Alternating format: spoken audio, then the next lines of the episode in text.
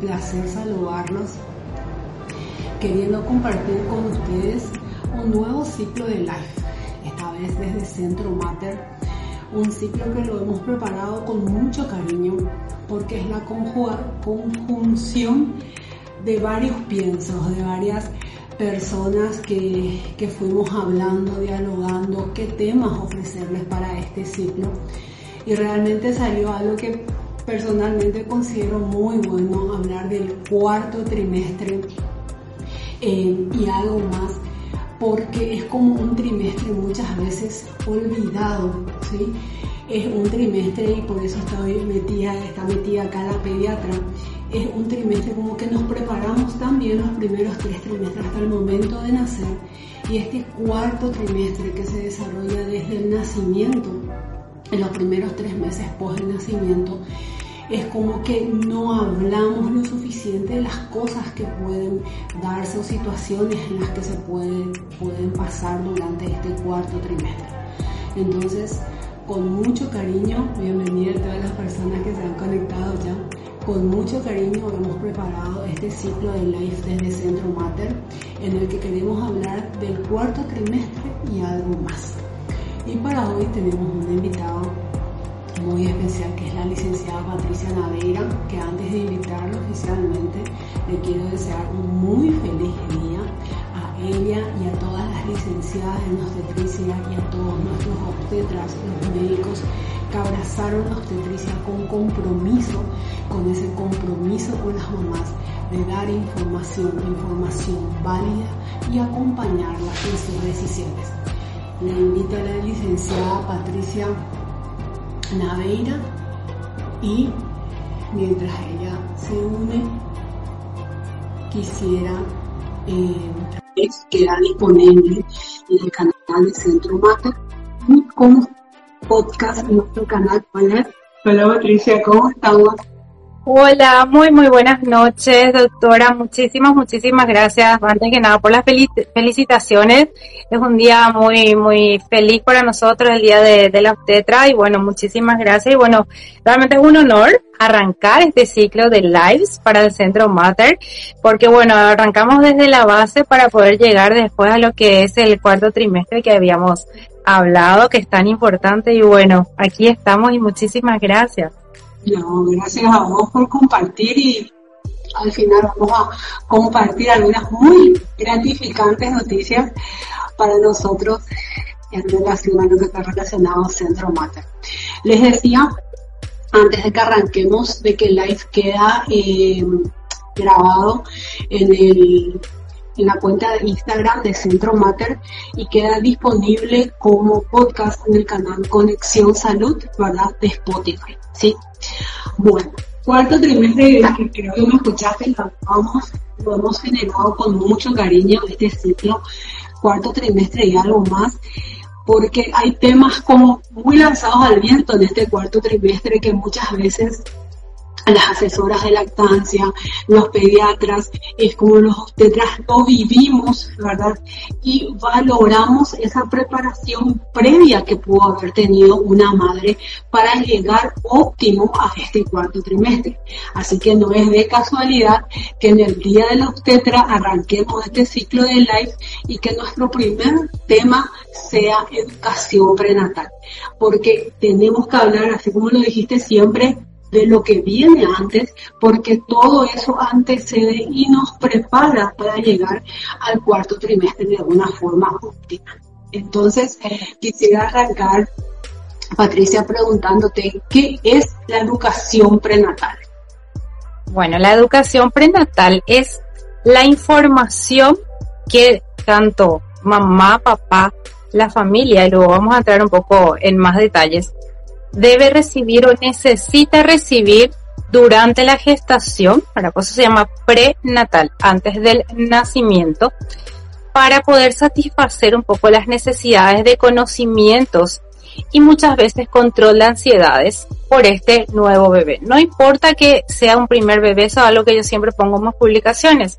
No importa que sea el primer bebé, el segundo, cada bebé trae una historia, eh, no somos las mismas mamás en un primer o un segundo embarazo, eh, depende del tiempo que haya pasado eh, entre un bebé y otro, o sea, tener un bebé hoy y dentro de cinco años otro, o dentro de ocho o diez años realmente hace una gran diferencia en términos de conocimiento sobre cuáles son las mejores prácticas para el bebé, cuáles son las herramientas que mamá y papá pueden utilizar durante su embarazo eh, y luego el posterior, eh, este, este, este cuarto trimestre que, hablamos para que se puedan sentir lo más cómodos, felices y lo más eh, entregados en forma positiva a este nacimiento este bebé. Entonces la educación prenatal es la base de la información que los padres necesitamos recibir, y digo necesitamos, siempre pongo de ejemplo en el sentido de que yo aún siendo obstetra,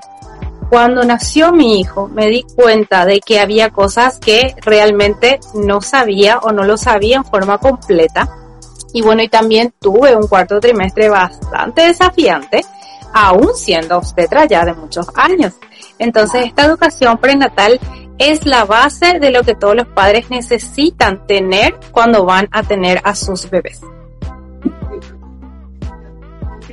Tengo hacer un comentario. Quiero decir que acá hay un comentario que dice la obstetra más hermosa, feliz día. Feliz día, doctor Guillermo Romario, que nos está acompañando también. Feliz día, doctor. Las obstetras del Centro Mater las licenciadas que como vos se han comprometido con todo esto que implica el estar embarazada. Y acá que quisiera hacerte una acotación, una pregunta.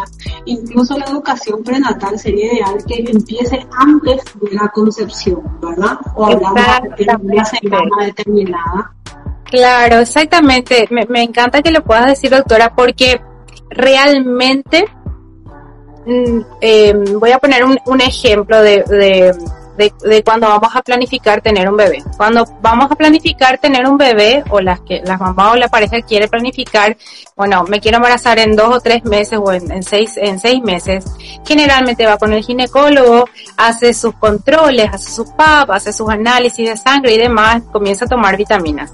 Pero lo que no estamos acostumbrados a hacer es a estudiar, indagar qué nos va a esperar en ese embarazo, cómo van a ser los cambios de mamá, de las rutinas, de lo que, lo, de, lo, que debería hacer para sentirse mejor, cómo integrar a papá en todo esto de, de, la, de la gestación también. Y mucho menos se nos ocurre eh, comenzar a investigar, siempre me contactan eh, cómo va a ser el nacimiento, la lactancia y todo el puerperio. Las mamás me suelen contactar, en mi experiencia, dicen, sabes que yo quiero tener mi bebé, eh, quiero embarazarme, me gustaría tener la planificación familiar contigo. Pero lo ven solamente como desde el punto de vista eh, médico de, de, de, cómo comenzar a, a, cuidarse o a dejar o no sus pastillas anticonceptivas y no tanto de la información. Eh, entonces eso es algo que no estamos acostumbrados a hacer y hay una frase que siempre me gusta, nadie nos prepara para ser papás, pero podemos ir haciéndolo de una forma progresiva a través de la información con los profesionales que eventualmente vamos a necesitar para esta gestación y después este nacimiento y el puerperio. Yo suelo decirle a las mamás, nadie nos da un libro mágico que nos enseña a ser papá y mamá, es un proceso de aprendizaje. Y cuán importante es esto que estás diciendo, porque el manifestar un deseo hace que uno busque las mejores condiciones para que ese deseo se cumpla, ¿verdad? Entonces, en ese contexto, muchas veces este empezar con este proceso de educación prenatal, ¿verdad?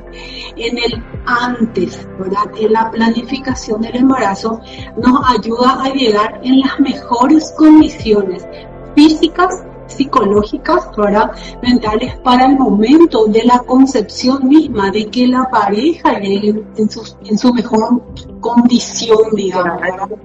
Porque muchas veces se puede dar en un un embarazo en una situación de estrés, mucha carga laboral, nutricionalmente eh, no con los mejores indicadores y eso puede hacer que el embarazo sea de riesgo, ¿verdad? Así es, o sea, no solamente una preparación física, sino también esta preparación mental, hay previa a decidir un, bebé, porque bueno, si ya está instalada la idea de, concebir un bebé o de buscar un bebé, eh, no podemos estar ajeno a esto de los sentimientos, las emociones, eh, sí he tenido muy buenas experiencias con padres que me han contactado desde el primer trimestre y me han dicho, Licen, yo quiero, o sea, queremos que estés con nosotros, que nos guíes, porque queremos cambiar la historia de nuestras familias que no han tenido una eh, disciplina positiva o un apego seguro y nosotros queremos cambiar esto y lo que nos queremos, eh, queremos hacerlo de la mejor manera. Entonces, personalmente ahí eh, siempre mi recomendación es, yo les voy a dar parte de la educación prenatal, lo que me compete como obstetra, pero siempre derivándoles, por ejemplo, a una psicóloga perinatal que también es muy importante. Entonces, eh, tenemos que comenzar a romper esto de, de, de, de, de, cuándo me tengo que preparar. Me, consultan, yo publico una, una, una charla que voy a tener y las mamás me dicen, a partir de qué semanas tengo que hacer, ¿verdad? Y en realidad lo ideal hubiese sido comenzar mucho antes de, de la gestación, como estabas diciendo. De hecho, mira, un comentario que tenemos de la licenciada Vilma es justamente eso. Poco se habla de la planificación, ¿verdad? Y tantas cosas podemos aprender de eso, ¿verdad? Me encanta el enfoque, ¿verdad? Lo tendremos en cuenta para buscar para el 2022. es un enfoque que tiene que hablarlo, es decir, buscar información válida y hacer desde ese enfoque, la planificación en la previa por situaciones médicas mismas, ahora como dijiste, las vitaminas del ácido fólico previene el 80% de las malformaciones de tubo neural de la, de la columna, ¿verdad?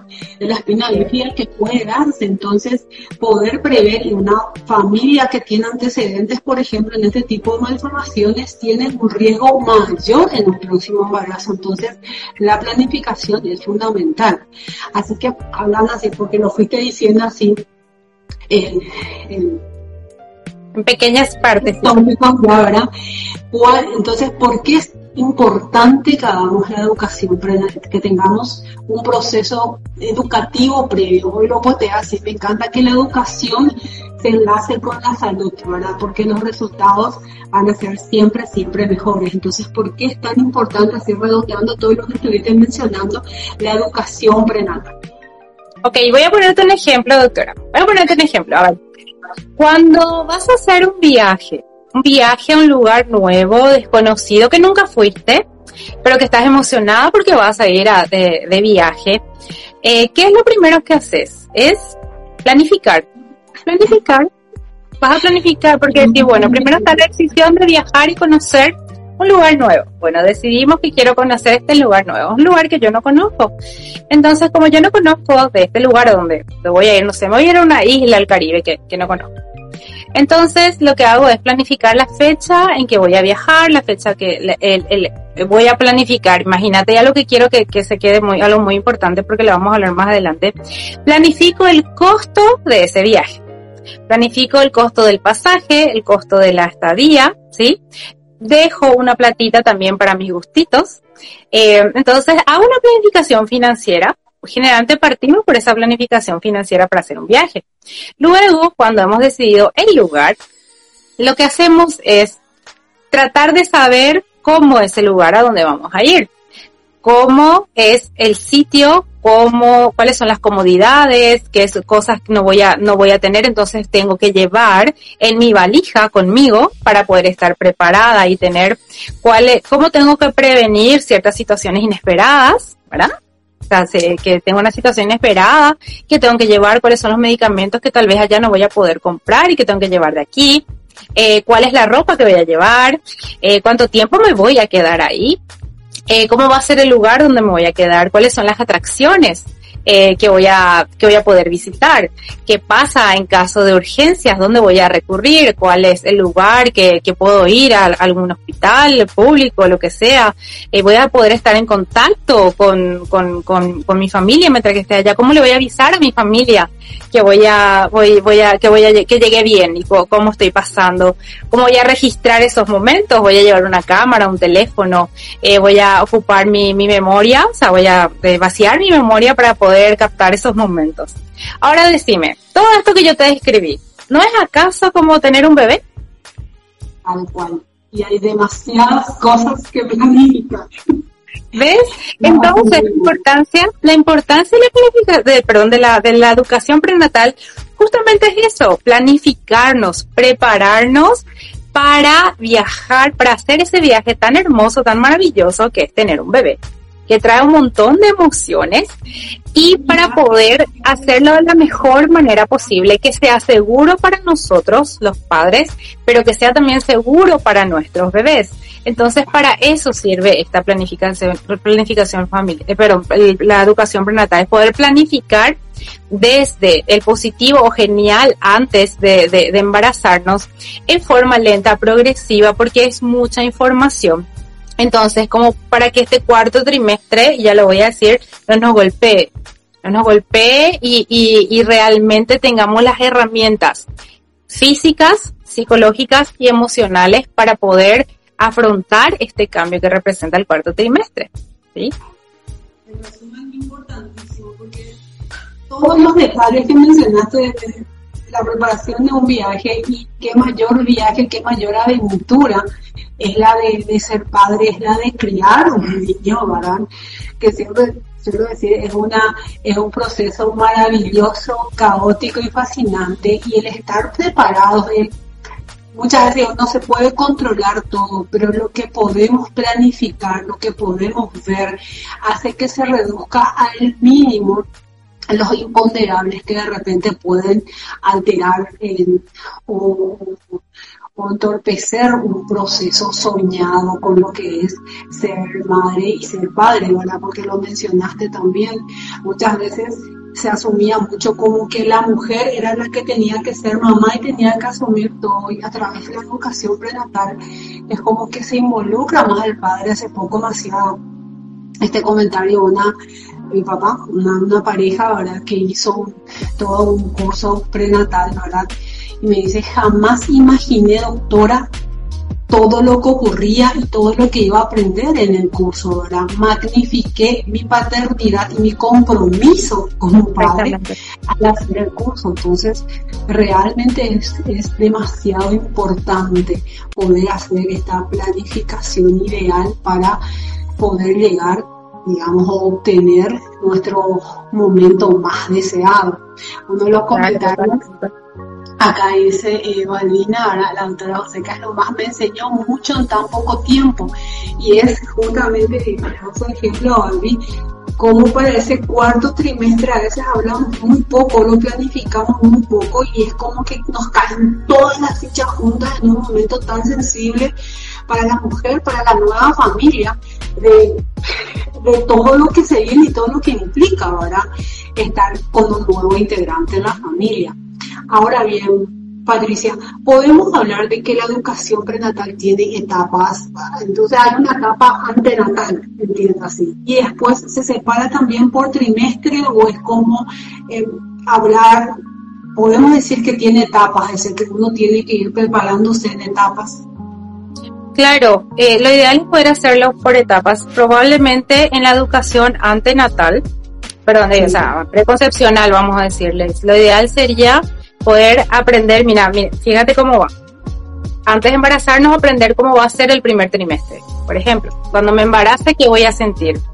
Cuando me embarace, ¿cuáles son los cambios que voy a tener en mi cuerpo? Cuando me embarace, ¿cuáles van a ser los estudios eh, que voy a necesitar, las vitaminas que voy a eh, necesitar tomar? ¿verdad? Eh, ¿Cómo voy a manejar todos estos cambios eh, de, tal vez de náuseas y demás o tal vez voy a estar bien? Eh, ¿Cuáles son las primeras ecografías que debo hacer? Ya una vez que estamos en el primer trimestre, pues, probablemente es saber cómo manejar este primer trimestre, ¿sí? La alimentación, ya hacer la primera consulta, por ejemplo, con el psicólogo perinatal. Personalmente creo que lo mínimo, pero lo mínimo así deseable, lo mínimo es que cada madre, cada pareja pueda tener una consulta con un psicólogo perinatal, aunque sea una vez en cada trimestre, y trimestre me parece súper pobre. me parece súper pobre, pero como no es algo que se, que se estila mucho, entonces por lo menos que lo hagan una vez por trimestre. Entonces en este primer trimestre, ¿qué aprendemos? Aprendemos los cambios que ya vamos a sentir en forma mucho más palpable y física en el segundo trimestre, porque en el segundo trimestre va a haber una pancita que va a crecer, van a cambiar probablemente eh, ya, ya no vamos a tener tantas molestias, es como un segundo, o sea, este segundo trimestre que vamos a estar un poco más plenas, no nos vamos a sentir pesadas, vamos a poder hacer muchas actividades, vamos a planificar muchas cosas, comenzar a hacer cálculos de lo que necesitamos comprar para nuestros bebés, qué cosas se pueden ahorrar, qué cosas no, dónde está, eh, crear este fondo de emergencia, por ejemplo. A mí me encanta mucho, por eso te decía el ejemplo del, del viaje, a mí me encanta mucho poder insertar esto de la educación financiera dentro de lo que es, eh, dentro de la educación prenatal porque los padres a veces no planificamos gastos imprevistos no porque el embarazo vaya a salir mal, ¿sí? sino gastos imprevistos, eh, enfermedades o, algún estudio extra. Eh, y si no utilizamos este fondo para, para cuestiones imprevistas, está genial porque lo podemos utilizar en nuestro cuarto trimestre. Lo podemos utilizar para una asesoría de lactancia, para un curso de recuperación de suelo pélvico, ¿ves? Entonces, cuando estamos en este segundo trimestre, que entramos en este segundo trimestre, que estamos plenas, que estamos, no hay una panza que está muy, muy grande, podemos hacer muchas actividades. Creo que es en el momento donde nos sentimos más lindas, ¿verdad? Porque todavía no, no, no sentimos el peso de la pancita entonces ahí es un buen momento para hacer esta planificación financiera, para ir viendo nuestro equipo de equipo médico, ¿verdad? tiene que estar un ginecobstetra en el que confiemos, una pediatra que sepamos que nos va a apoyar en la lactancia materna en el apego precoz, la lactancia materna, que la conozcamos, eh, que conozcamos su trabajo, que sepamos que va a poder estar eh, disponible cuando la necesitemos, la obstetra que nos va a dar la educación o que eventualmente nos va a poder acompañar en el trabajo de parto. Eh, y probablemente haciendo una asesoría de, lactancia y bueno, tener el, el, en el segundo trimestre podríamos concentrarnos en planificar lo que va a ser nuestro equipo, el parto, fijarnos dónde, tendríamos nuestros bebés, eh, nuestro bebé y bueno, planificar, ahorrar y bueno, sería básicamente el segundo, el segundo trimestre como para ir encaminando la planificación eh, financiera, pero también eh, de lo que se refiere al equipo del nacimiento.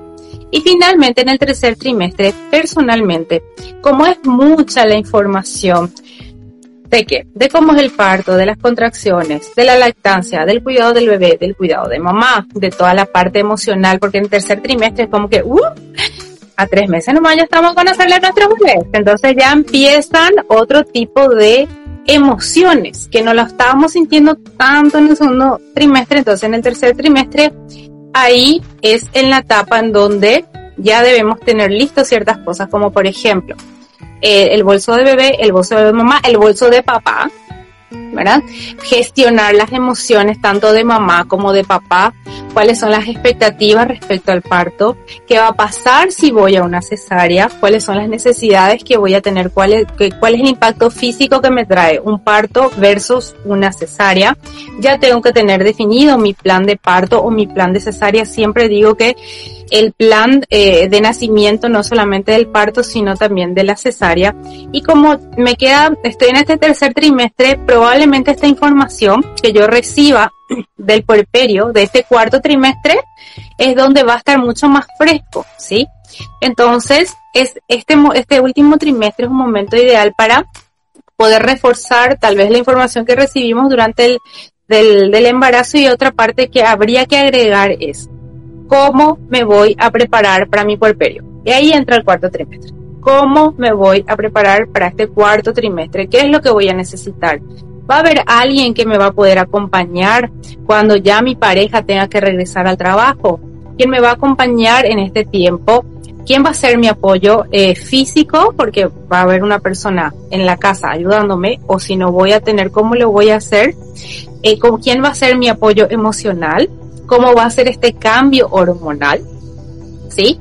Y ya cuando entramos en el cuarto trimestre, es reforzar y ayudar a la madre, por ejemplo, si está teniendo un problema de lactancia, que tenga una asesoría de lactancia.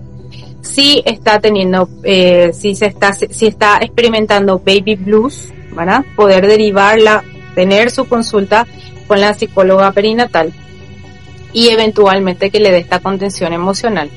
Y algo que no lo hacemos, que debería hacerse en el tercer trimestre, es contactar con un especialista suelo pélvico para poder después hacer la recuperación de suelo pélvico dependiendo de si fue un parto o si fue una cesárea, pero que también debe estar dentro de nuestra de esta planificación que vos hablabas durante la gestación.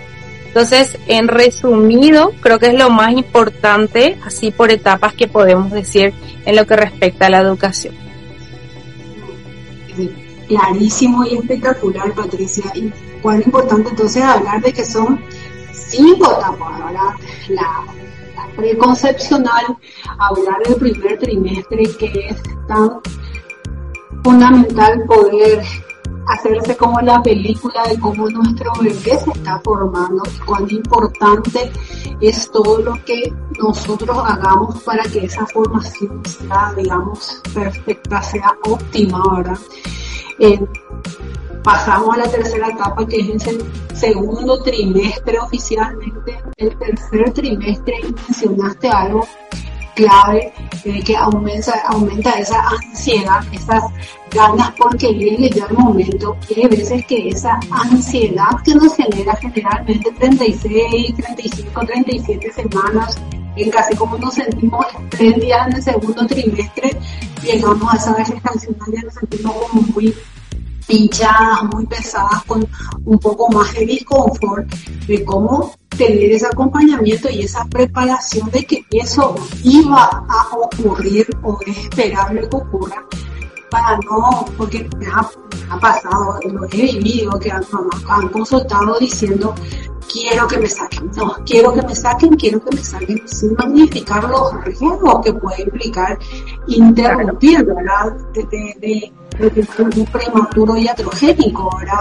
Que porque estaba en 37 ya no aguanto más, quiero que me saquen el niño y el niño termina siendo prematuro y todo lo que eso puede implicar, ¿verdad? Entonces, esta información, esta educación prenatal realmente es más que válida para prevenir este tipo de situaciones. Ahora hablemos del cuarto trimestre que para mí lo evidencio es de todos los días y uno ve y uno se da cuenta la mamá que vino caminando estas etapas y la mamá que le cayó como todo, como un baldazo de información bruscamente en el cuarto, cuarto trimestre y complica demasiado. Y también algo muy importante, romper mitos que mencionaste. La mujer puede hacer ejercicio o no, porque tenemos también abuelas que nos acompañan y hay ciertos mitos en relación al embarazo que hasta hoy no persiguen en relación a lo que puedan comer o si pueden hacer ejercicio o no. Pero el cuarto trimestre del piso médico lo hemos dialogado muchísimo y es tan poco hablado y es tan importante el país del primer mundo de seguro social te cubre tu rehabilitación del piso pélvico para que se magnifique la importancia, ¿verdad? Sí, y otra de las cosas que también eh, no quiero dejar de, mencionar es que hablabas un poco de la, de la participación de papá y que em, realmente los estudios demuestran, eh, bueno, lo que pasa es que en términos eh, psico, eh, psicológicos, ¿verdad? El papá dicen que hace apeo cuando el bebé nace porque lo puede ver, lo puede detectar, hace como este apeo cuando lo puede ver, cuando lo puede detectar. Sin embargo, cuando el padre es partícipe de todo este proceso previo, es mucho más fácil que haga este apego ya previo, porque claro, la mamá, como, que con la mamá es instantáneo prácticamente, porque es del positivo, tiene náuseas, siente, siente pataditas, hace el parto, hace la cesárea. En cambio, con el papá no ¿sí? Y cuando integramos esto, cuando el papá puede ser parte de esto, realmente la vivencia también es muy diferente y el apoyo y la comprensión de este cuarto trimestre es muy diferente. Y seguramente a vos te toca mucho más, doctora. Eh, esto que decía, ¿verdad? A mí me toca esto del cuarto trimestre. Y como decías, a veces yo me voy a hacer una asesoría de lactancia, vos le preguntás, yo siempre le pregunto como parte de mi, de mi, de mi, de mi entrevista, eh, hicieron un curso de preparación para el nacimiento de lactancia y dicen no. Entonces, a veces te, contratan porque el bebé está, no por un problema de agarre, sino porque estaba con un brote, que es algo pasajero, un brote de crecimiento, que es algo, eh, algo pasajero. Entonces ahí es como que comienza recién todo esto de, desconjugar y sintetizar lo que decías, de sintetizar todo un montón de informaciones en ese cuarto trimestre cuando todavía no estamos adaptados al sueño del bebé, no estamos organizando, hay molestias en el sentido de la recuperación del parto o la cesárea. Entonces es tan importante hacerlo por etapas para que justamente como es tanta esta información no sea abrumadora. Entonces a veces, y me ha pasado que hay padres que dicen, no, viste que yo dije más que cuando, cuando, cuando nazca iba a ver y, quién me iba a ayudar con esto y, y porque muchas cosas son, entonces deje nomás pasar, ¿verdad? Entonces a veces también asusta esta cantidad de información. Y mm, para cerrar nomás la idea es que la idea no es asustar a los padres, porque a veces cuando hablamos de estas cosas es como que nos vamos al extremo o romantizamos el periodo del puerperio y la lactancia con todas nuestras fotitos hermosas y bellas, los bebés que están mamando bien, ¿verdad? O nos vamos al extremo de que no, esto es lo peor, no vas a a dormir, tu vida va a cambiar, ya no vas a poder estar con tu pareja. Es como que nos vamos a los extremos y la, la, la, el fin de la educación prenatal no es eso. Es ser reales, ¿verdad? De qué puede o no puede ocurrir, qué es lo normal con un recién nacido, qué es lo normal en una pareja, qué es normal o no en una madre y cómo se espera que el padre también reaccione a estos cambios, ¿verdad? Y la familia también.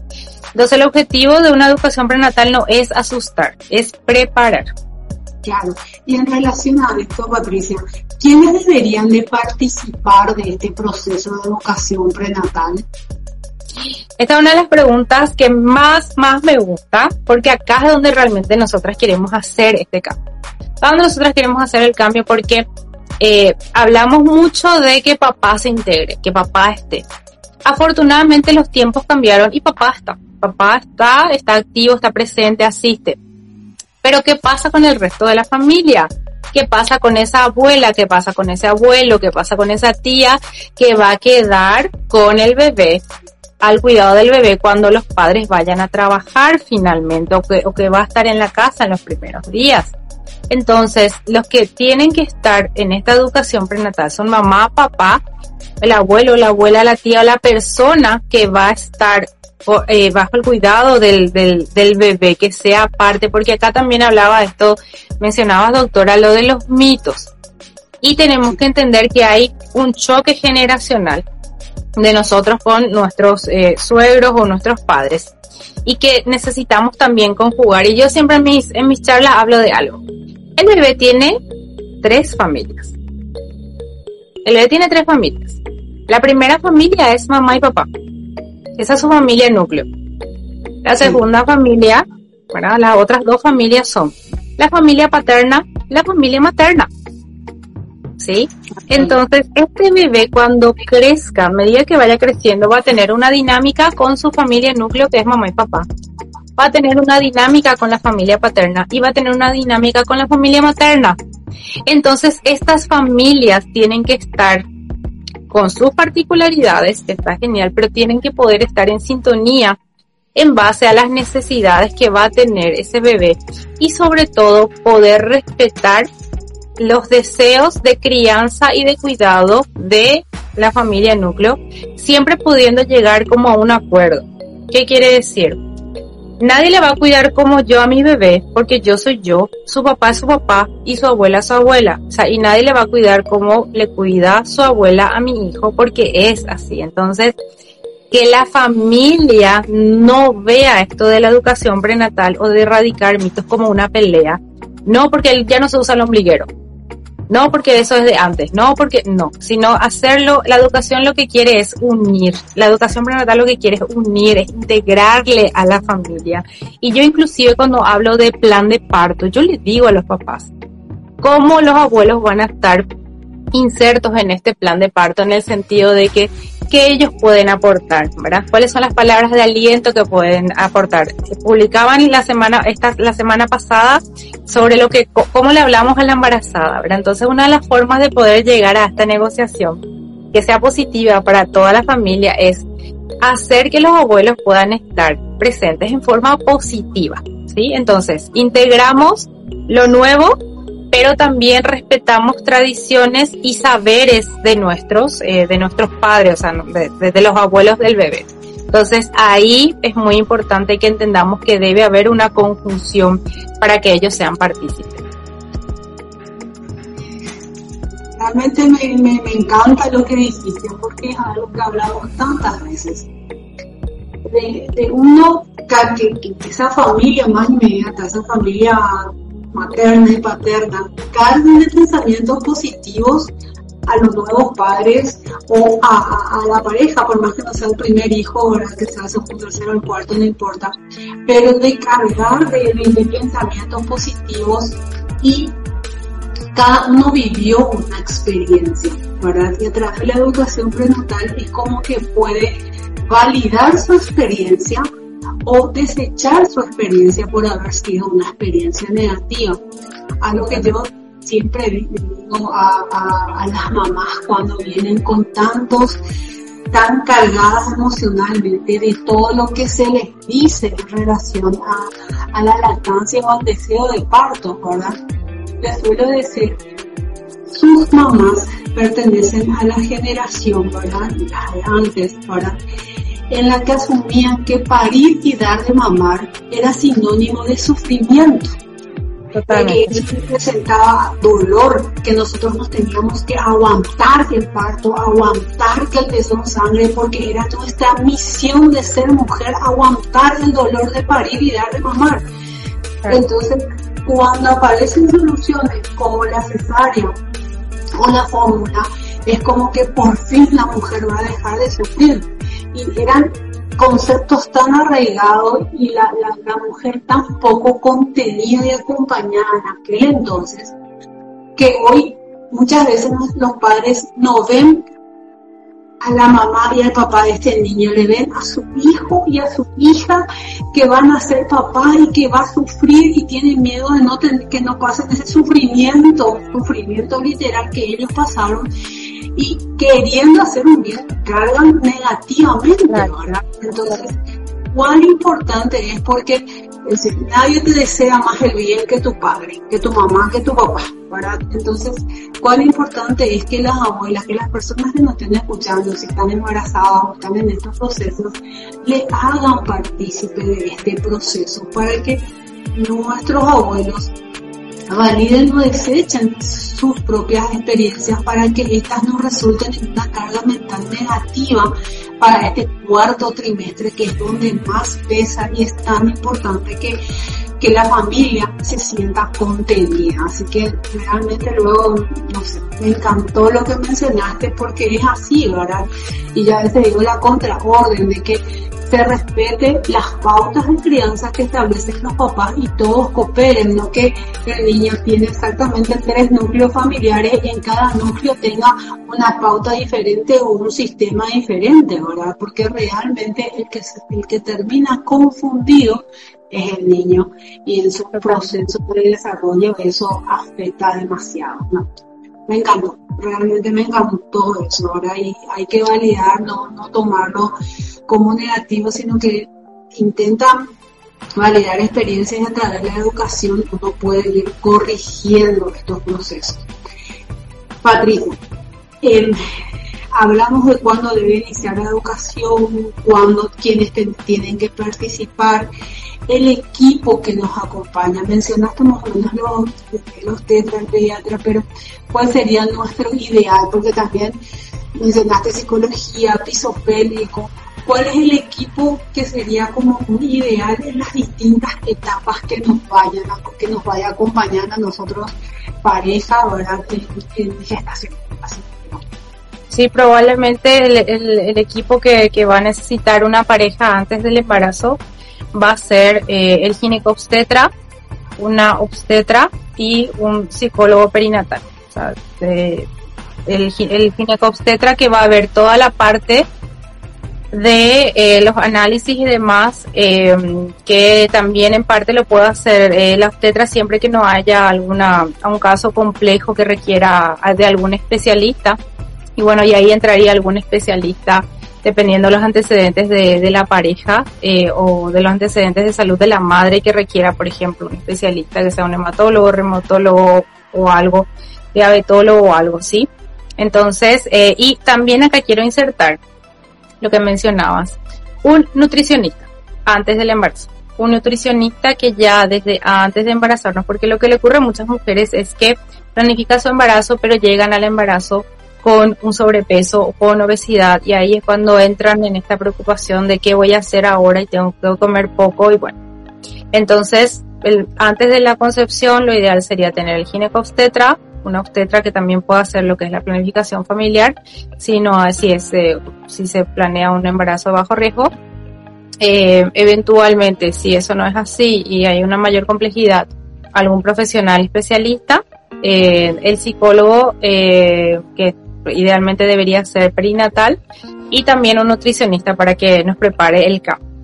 Ya en el primer trimestre eh, prácticamente se mantiene en lo mismo y probablemente ahí deberíamos ya insertar lo que es un poco con el especialista de, de suelo pélvico. Si no es en el primer trimestre, lo hacemos en el segundo trimestre. Y en el segundo trimestre, ¿a quién agregamos? Agregamos al pediatra. ¿sí? Al pediatra me parece un tiempo muy bueno para hacerlo, eh, porque a veces lo dejamos como para última hora. Y en este segundo trimestre, como estamos tan calmadas, no hay ansiedad, ¿verdad? No hay ansiedad, no hay tanta ansiedad, estamos que todas estamos bien, estamos viendo las cositas de nuestros bebés y demás. Conocer al pediatra, ver su trabajo, entrar en contacto, hacer lo que se llama consulta pediátrica prenatal. Consulta pediátrica prenatal en el segundo trimestre para poder conocer al pediatra y bueno, definir lo que va a ser el equipo para el parto o la cesárea o el nacimiento del bebé que debe estar integrado, como dijimos, al ginecobstetra, el pediatra y la licenciada en, obstetricia.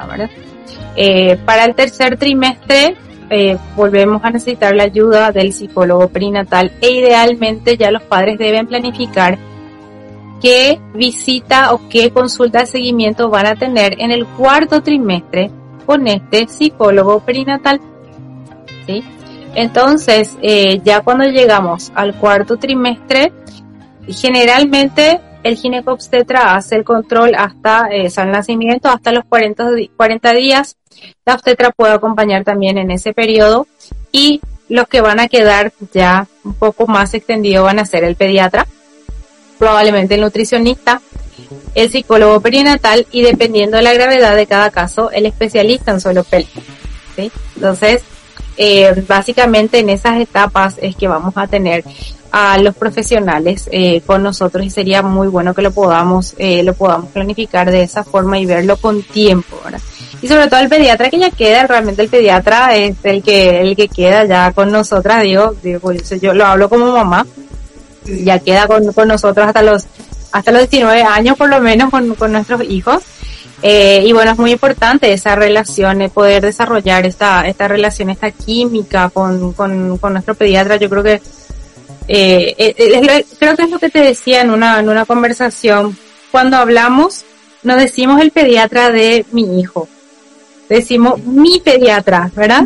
Decimos mi pediatra. Yo hasta ahora digo mi pediatra, porque tengo, tengo dos por, por cuestiones de distancia, ¿verdad? Mi pediatra me dijo tal cosa, mi pediatra de mi pediatra cabecera dijo tal cosa, y mi pediatra, mi otra pediatra dice tal cosa. Entonces, como que, ¿ves cómo internalizamos la figura del pediatra? Los padres internalizamos y no nos damos cuenta. Y es tan importante esto porque esto es lo que va a hacer que eh, podamos tener la mayor calma posible y finalmente, finalmente, ¿verdad? El pediatra es la persona del profesional a quien le estamos encargando nada más y nada menos que la vida de nuestros hijos. Entonces debemos darle mucha más, eh, mucho más cuidado porque sabes qué pasa, doctora. Cuando alguien me llama me dice, dice, yo quiero que me acompañes mi trabajo de parto. Tiene bien definido quién es el ginecobstetra. Ya tiene su obstetra, obviamente, que voy a ser yo. Pero cuando le pregunta al pediatra, y no sé todavía, no, no me decidí todavía. No sé, voy a ver o voy a ver a alguien que me diga del equipo del doctor. Le voy a conocer ese día. Entonces, siempre trato de recomendarle de que le pregunte al ginecobstetra en todo caso quién es parte de su equipo, eh, que lo conozca y si no hay feeling, porque realmente eso es algo muy importante, que pueda haber otras opciones y no esperar a conocerse en el día del nacimiento que son un cúmulo de hormonas, sea parto, sea cesárea, entonces todo va muy rápido, nace el bebé, y, y, y, en realidad no, no te da este tiempo de desarrollar y de conocer al pediatra que eventualmente va a estar el, el, resto de la, de la vida eh, de, de, los primeros 19 años de nuestros hijos, ¿verdad? Entonces creo que eso es algo demasiado importante. Claro, y acá te quiero hacer dos comentarios, ¿verdad? Por todo lo que, que fuiste hablando. De que muchas veces en la consulta prenatal, ¿verdad? Que cuando viene junto a mí a, hacer una consulta prenatal, algo que, y siempre los papás se quedan sorprendidos porque hablo de esto. Les pregunto, ¿es primer bebé? No, ni tanto por la ansiedad, sino porque quiero saber si hay un hermano o hermana mayor. ¿Y por qué? Porque esa es una transición o algo que no se magnifica el impacto que va a, va a tener el nacimiento del nuevo niño en el hermano o en la hermana mayor. Entonces es hablar, y, siempre les cuento a los papás, la peor crisis hermano mayor que yo vi fue en una chica de 21 años. Entonces, ¿a qué voy con esto? No existe una edad para ser hermano mayor, cada edad puede tener una complejidad en el proceso que se va a vivir cuando este hijo, que ahora es el, inmediatamente el, digamos, mayor al, al nuevo integrante de la familia, cómo va a vivir ese proceso de asumir que va a compartir sus tiempos, que va a compartir su espacio. Y no es, al no ser chiquitito va a haber más dramas, no. Cada hermano mayor que tiene dos años tiene su proceso, el hermano mayor que tiene cuatro o cinco años vive un proceso, el adolescente, que muchas veces, como ya son grandes, ya entendés todo. No es así. Y uno tiene que prepararse y para esto o si no, ese cuarto trimestre en realidad es como muy brusco todos los procesos que tenemos que vivirlos. Entonces, hablar de eso, hablar de eso con el psicólogo, prepararse para cómo vamos a compartir tiempo y espacio, realmente, como veía, te digo, es sumamente importante porque yo tengo casos de mamá que han decidido renunciar y de hecho después no volvieron de, a consultar a su lactancia porque el hermano mayor se volvió un caos. Sí, entonces, cuán importante es hablar de esto, ir hablando, hacerle partícipe al hermano en todo el proceso de preparación y planificación para la llegada a nuestro bebé, para que se sienta, para la redundancia, parte del proceso, ¿verdad?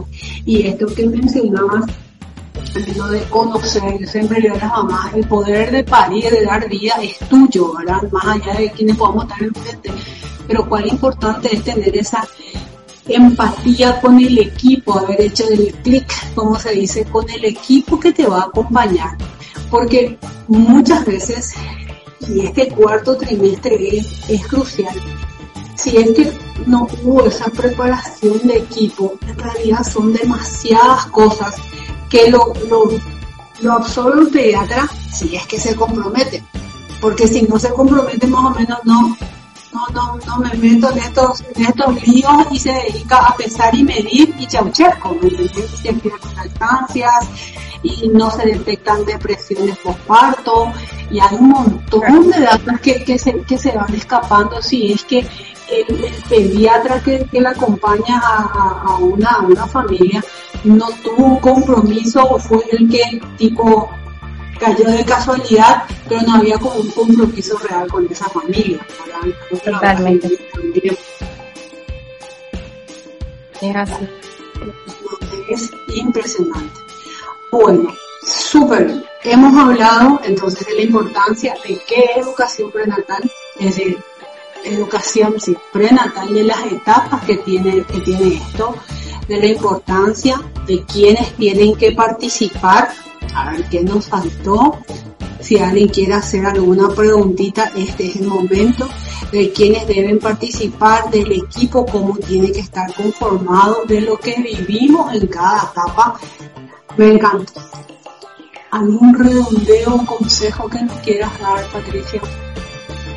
Que puedan tomar la educación prenatal algo como tan importante eh, como este deseo de parir o de, tener, así como compramos ropitas, así como compramos una cuna porque queremos tener una cuna, o compramos una cuna con lecho así como queremos organizar un baby shower, así como buscamos eh, el lugar donde vamos a tener, sea público o privado, así como eh, nos organizamos en forma eh, financiera, lo que fuere, darle la importancia a la educación prenatal como esta herramienta que hasta nos puede ayudar a tener una buena salud mental para nosotros, pero también para nuestros hijos. Si mamá y papá no están bien, el bebé no va a estar 100% bien.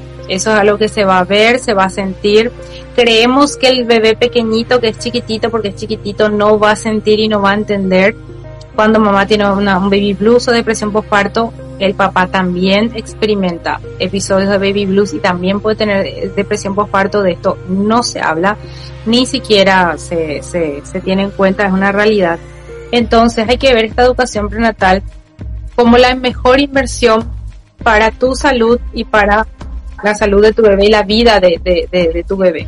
Darle esa importancia, así como no te querés olvidar ningún día de tu ácido fólico, ni de tu, eh, de tu vitamina prenatal, así debe ser constante con la educación prenatal que se puede hacer por etapas, que hay miles de formas de, de poder hacerlo, pero hay que darle esta, muchas mamás se preocupan, esta importancia, muchas mamás se preocupan en hacer su plan de parto, me contrata para que le ayuden a hacer un plan de parto, pero no hicieron ningún tipo de curso de, eh, de, educación prenatal ni de nada.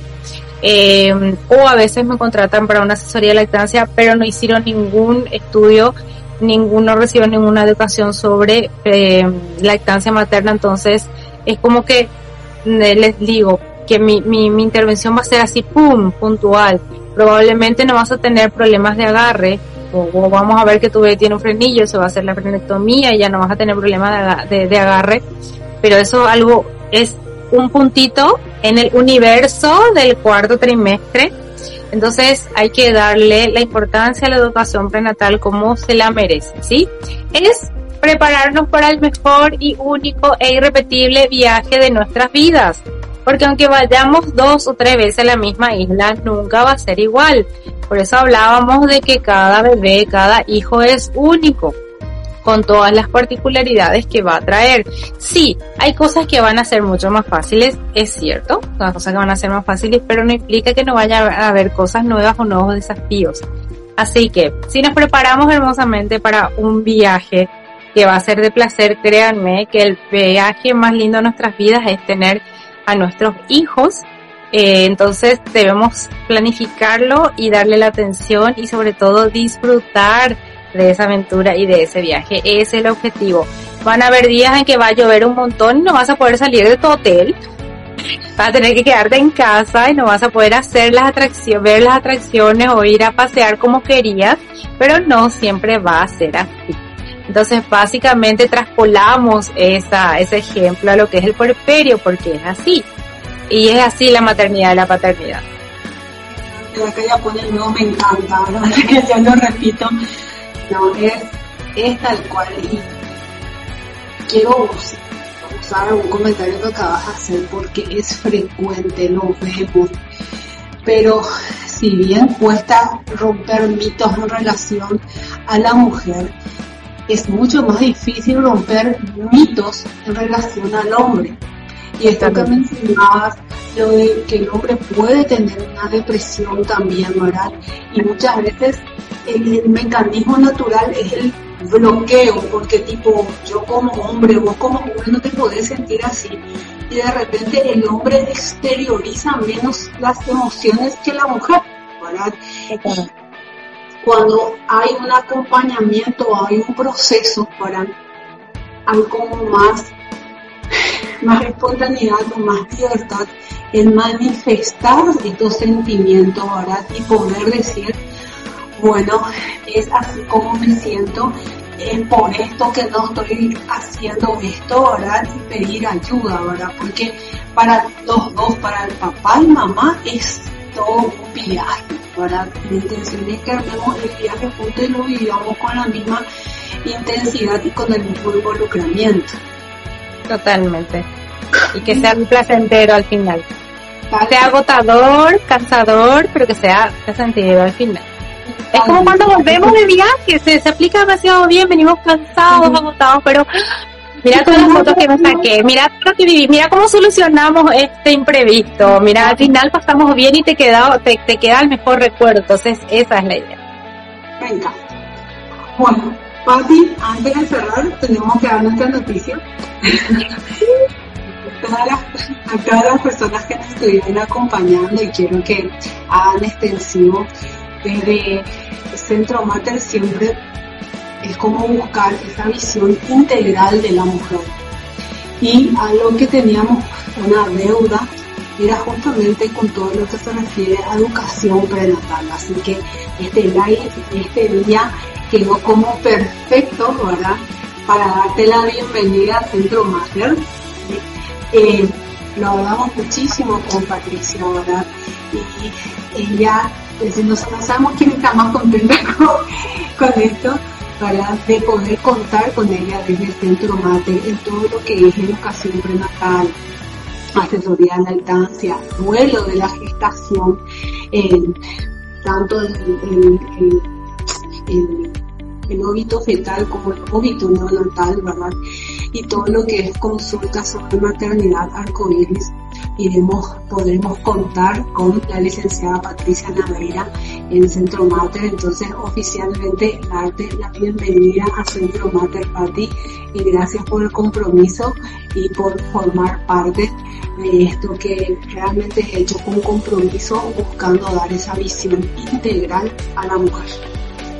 Realmente muchísimas, la verdad es que no sabemos quién está más feliz, doctora. muchísimas gracias, realmente es un honor el hecho de que me hayas contactado y que bueno, eh, me hayas eh, tenido en cuenta para poder hacer esto con el Centro Mater, realmente es un sueño hecho realidad de poder expandir, estar ahí con un equipo tan genial y multidisciplinario que siga tu misma línea de pensamiento, que los padres sepan, wow, ahí voy a ir y tanto el, el psicólogo, el ginecobstetra, el ortopediatra, eh, la obstetra que me va a atender, que me va a dar información, va a estar en sintonía con lo que yo quiero, eh, con el respeto a los procesos de la gestación, del nacimiento, eh, de todo lo que es la lactancia materna, el cuidado, eh, el apego, la disciplina positiva, o sea, todo lo que realmente queremos transmitir.